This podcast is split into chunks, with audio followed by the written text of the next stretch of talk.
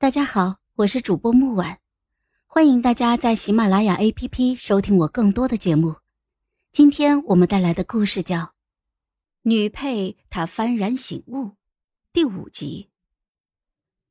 楚艺好来自益州，他清白又保守，方才脱衣证明自己，已是下了极大的勇气。可是他爱重的、真是的。都被另一个人看在眼里。或许只是随口一句，却全了他的体面。皇帝在方才的惊魂未定当中缓过了神来，疲惫的说道：“ 可，这件事儿交由宋卿彻查，待查出贼人，严惩不贷，株连九族。”是。少年抱拳应下了此事。奇迹回身，目光扫过白聘辉和那些侍女，道：“拿下。”两个羽林卫走到了燕池的身侧。奇迹说：“侯爷得罪了。”牢狱里只点了两盏昏暗的灯，烛火一跳一跳的，映着斑驳的墙壁。楚一豪睡得昏昏沉沉的，他又做了那个梦。自他来金陵的时候就开始做这个梦。从前只是依稀有个印象，他只记得他替嫁了，可燕池对他很不好。昏暗的牢狱，摇晃的刀尖。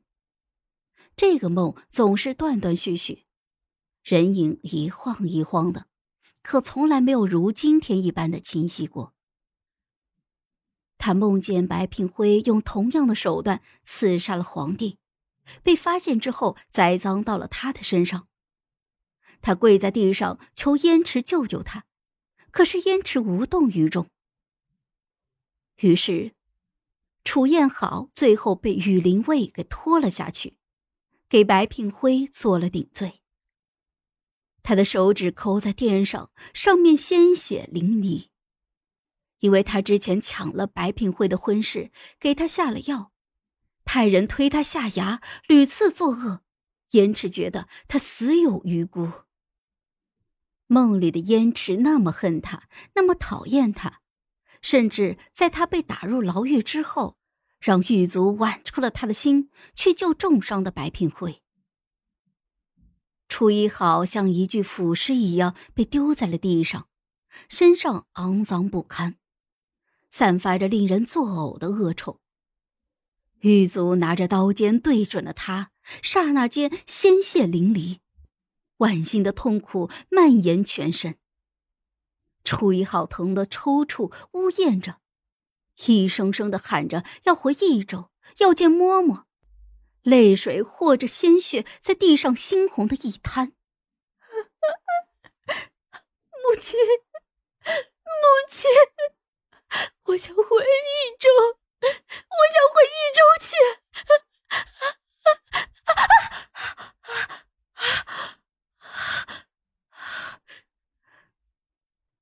楚一好从梦中惊醒了过来，他大口大口的喘着气，感同身受的痛苦让他咬紧了银牙。在梦里，刺杀皇帝是白聘会的功绩，顶罪的是楚一好，无辜下狱，剜心直痛。他分明没有做梦中的坏事，可燕池还是要他替白聘会顶罪。他还是被打入了诏狱。如果他在大殿上没有为自己辩解，是不是还是和梦中一样的下场？他不想成为那样的人，也不想落得那样的下场。楚一好浑浑噩噩的在牢狱中待了半个月，馒头就着白水过了半个月。到子时的时候，狱卒点了灯，有个人站在了他的面前。案子查清了，你可以走了。他抬起了眼睛，是当日那个少年。他如今才看清楚了他的模样。眉飞入鬓，长生玉立，在灯火的照耀下，眉眼半明半暗。他的目光扫过楚一豪，烧烧了脸下眼底的情愫。楚一豪撑着墙壁站了起来。少年持灯送他出去。他微微颔首说：“多谢大人，望大人珍重。”娘子早好。一直出了刑部，他才看到燕池在等他。不过他眼底已经掀不起半分的波澜了。他不知道为什么，从前的他分明很喜欢燕池，冥冥之中他就是对燕池有好感，要去掠夺他的喜欢，要争要抢。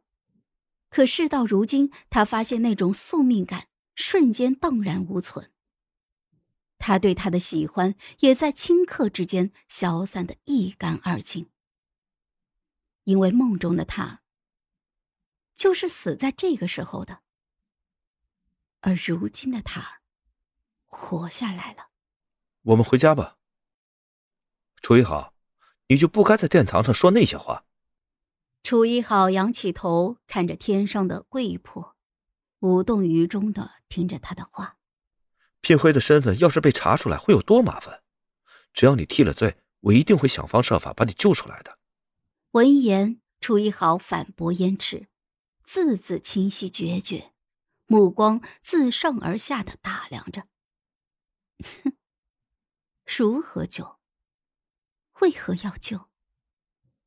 如果不是他诬陷我，我根本不用入牢。到时候用得着你救我吗？延迟，你要知道，我本来就是无辜的。你喜欢他，他喜欢你，这是你们的事情，和我有什么相干呢？我就活该去给他顶罪吗？我就活该被你们利用吗？没有你们这样作贱人的。楚一豪的衣袍被夜风吹得翻飞，可眼底只剩下冷意。她是清清白白的好人家的姑娘，是活生生的人，又有谁生来是活该的？